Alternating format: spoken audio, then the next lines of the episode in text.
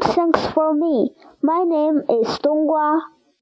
不用谢我，吾乃冬瓜。湖怪和猫头鹰。我在湖边了，湖那边就是我日思夜想的蓝山。蓝山是一座秀丽的山，它被一层淡蓝色的薄雾笼罩着，有一种朦朦胧胧的美。我可没心思欣赏这美景，隔着这么一大片湖水，我怎么到蓝山去呢？蓝山底下的这个湖啊，湖面烟波浩渺，水中暗影浮动，也有一种朦胧之美，更有一种说不清道不明的神秘感。我想起了三条腿的老山羊说的话，他说湖里有湖怪，他的一条腿就是被湖怪吃的。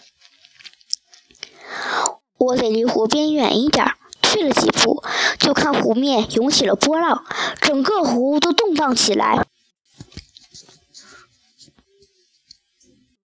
波浪翻滚起几米高的浪花，随着一声巨响，一个巨大的怪物腾空而起。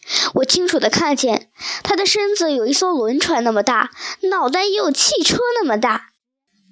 它有无数条又长又粗的腕足，像章鱼的腕足那样向四面八方伸展开。湖怪向前伸着几条长长的腕足，卷出了几棵树，这些树顷刻间便被连根拔起。突然，他的一条腕足向我伸了过来，我连滚带爬地跑到一块石头后面，腕足将石头卷起，扔到一旁。我拼命地往后跑，湖怪的腕足最终没能够着我，这才收了回去。没能抓到我，湖怪生气了，嗷嗷的大叫了两声，把树上的鸟惊得四处乱飞。马上平静下来了。湖怪收起了腕足，将巨大的身体沉入了水底。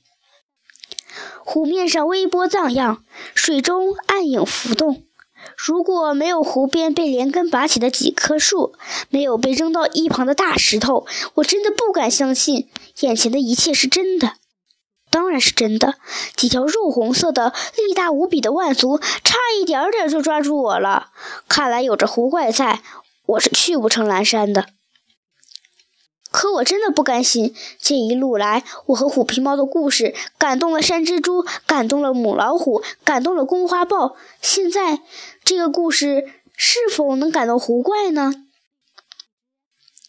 狐仙啊，我不能把那巨大的怪物叫做狐妖，也不能说成狐怪。刚才我惹你生气了，对不起啊！我不是不愿意被你吃，我……我又讲起了我不知讲过多少遍的故事，每讲一次，我都会被感动一次。不知是我经历的太多，还是因为蓝山已经在我眼前了，这次我讲的格外动情。有几滴水落在了我的头上，下雨了，还是热的。我抬头一看，是一只大鸟在哭，刚才淋到我的头上，是它的眼泪。这只鸟的脸比一般鸟的脸大，眼睛也比一般鸟的眼睛大，头长得和我们猫的头很像。难道这是传说中的猫头鹰？我爬上树，坐在它的对面。你是猫头鹰？你认识我？我们都有一张猫脸和一双猫眼睛，你看我们长得多么像啊！我不知道猫头鹰算不算是猫科动物，但我希望它是。我们是亲戚，怎么能不认识你呢？我真的是猫的亲戚吗？那当然啊，我一定要攀上这门亲戚。如果你不是我们猫的亲戚，怎么能叫猫头鹰呢？算起来，我们是同辈，我是你表哥，你是我表弟。说的也是，猫头鹰总算认了这门亲戚。难怪我听了你的故事都会流下这么多眼泪，原来咱们是亲戚。表弟，你看，我历经千辛万苦来到这里，都已经能看见蓝山了，却被这狐怪挡住了路。如果你能把翅膀借给我，猫头鹰说：“我的翅膀可以成为你的翅膀。”表弟啊，你不用安慰我，我知道我是异想天开。就算你把翅膀借给我，我也没办法把翅膀安在我身上啊。不用把翅膀安在你身上，我可以带着你飞。你的意思是，我们一起去蓝山？是的。他顿了一下，有些担心。不过，我不能保证我们是不是能成功的飞过去。你害怕湖怪吗？它在水里并没有上天啊。你不知道，湖怪是可以上天的。有一次，我也想去蓝山，刚飞到湖中央，湖怪便腾空而起。它那数不清的腕足伸得好长好长，在空中乱飞乱舞，差一点就把我给卷住了。从此以后，我再也不敢在湖上飞了。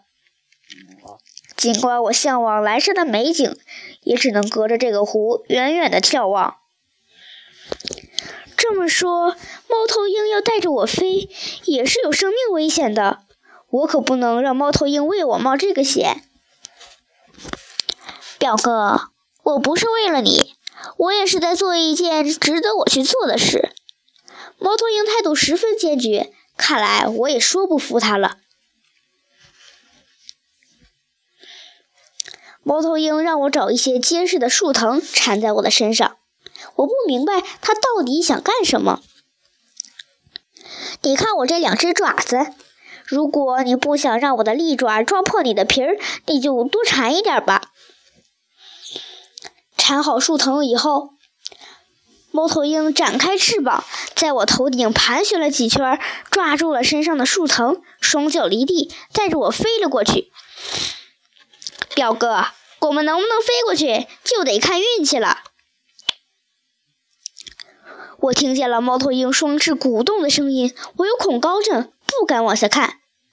怎么样，湖怪有动静吗？并没有什么动静。猫头鹰降低了高度，我怎么没看见湖里水涨了呢？你看花眼了吧？猫头鹰是从来不会看花眼的。我在想，是不是你的故事感动了狐怪，让他也流泪了？你的意思是说，狐怪听见了？是啊，你讲的故事让我很感动，也能让湖底的狐怪感动。